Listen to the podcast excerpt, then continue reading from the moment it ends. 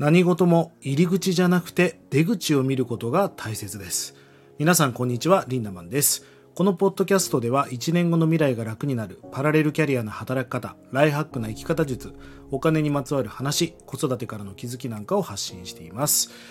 えー皆さんも、えー何かこう活動していてね、お仕事とかをされていて、こう、あの仕事はめちゃくちゃ働きやすいなとか、あとはこう人を見ていてね、あの人はめっちゃいい人だよなとか、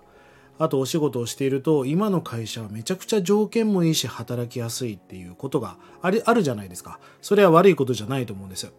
でも今日の話は何かっていうとね、そうやって入り口だけを見て生きていたらダメだってことなんです。うん、なんか、例えばですね、あなたの人生がもし貧乏だったら、その人生を皆さん選びますか？いやいやいや別に貧乏なんか望んでその人生を選ぶ人なんかいないですよね。じゃあその貧乏だった人生があのえそこからね反骨心でやってやるぞみたいな感じでそれを反骨心にしてすごい頑張って大成功してお金持ちになってすごいハッピーな人生になったとしますよ。もし入り口はスタートは貧乏だったかもしれないけどもう最終的なゴールがねすごいハッピーな人生だったらそれを選んでもよくないですか？というかそれを選びたいと思いませんか？あとは恋愛とかで言うとさその私は今彼氏がいますと。今の彼はとてもいい人なんですと。で性格も良くて優しくてもう本当に素敵な人なんです。え？みたいなことがあるじゃないですか。でもその人との未来がね例えばその人がなんか知らないけどいきなり覚醒して浮気し始めてね自分の両親を大切にしてくれないみたいな子育てもしてくれないもう家庭がぐちゃぐちゃみたいな未来が分かっていたらその人と一緒になったり結婚したりします？しませんよね。まあ人生っていうのは今100年時代だから100年の物差しだと思ってほしいんですよね。なんか短く見るとすごく分からないことがたくさんあるなって思うんですよ。その一瞬とかも特に入り口だけを見てると良さげに見えることがたくさんあるんですよね。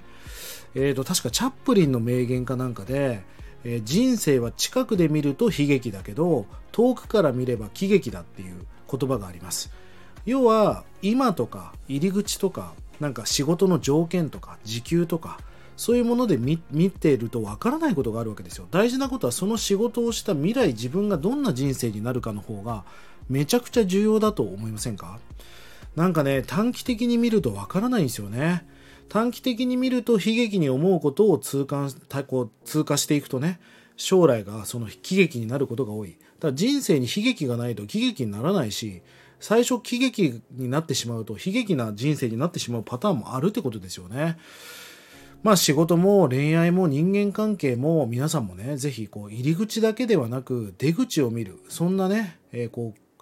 意識をしてほしいなと思うんです。本当に入り口だけ見ると見栄えがいい人とかインスタグラムで持ってる人とかね。あとお金持ちに見えて全然なんかもう借金まみれみたいな人もたくさん僕は見てきましたしそれって入り口だけ見てるとすごいわからない世界なんですよね。だからこそ出口が大事。仕事で言うと条件とか今の仕事がどうのよりも私はこの会社に居続けたら30年後40年後どんな人生が待っているのかっていう出口を見たらわりかしジャッジすることが簡単になると思いますからぜひ皆さん入り口ではなく出口を見て生きていきましょうね、えー取り上げてほしいテーマやお題、ね、そういうものがありましたらコメント DM をまたしていただければと思います。それでは今日も素敵な一日をリンダマンでした。まったね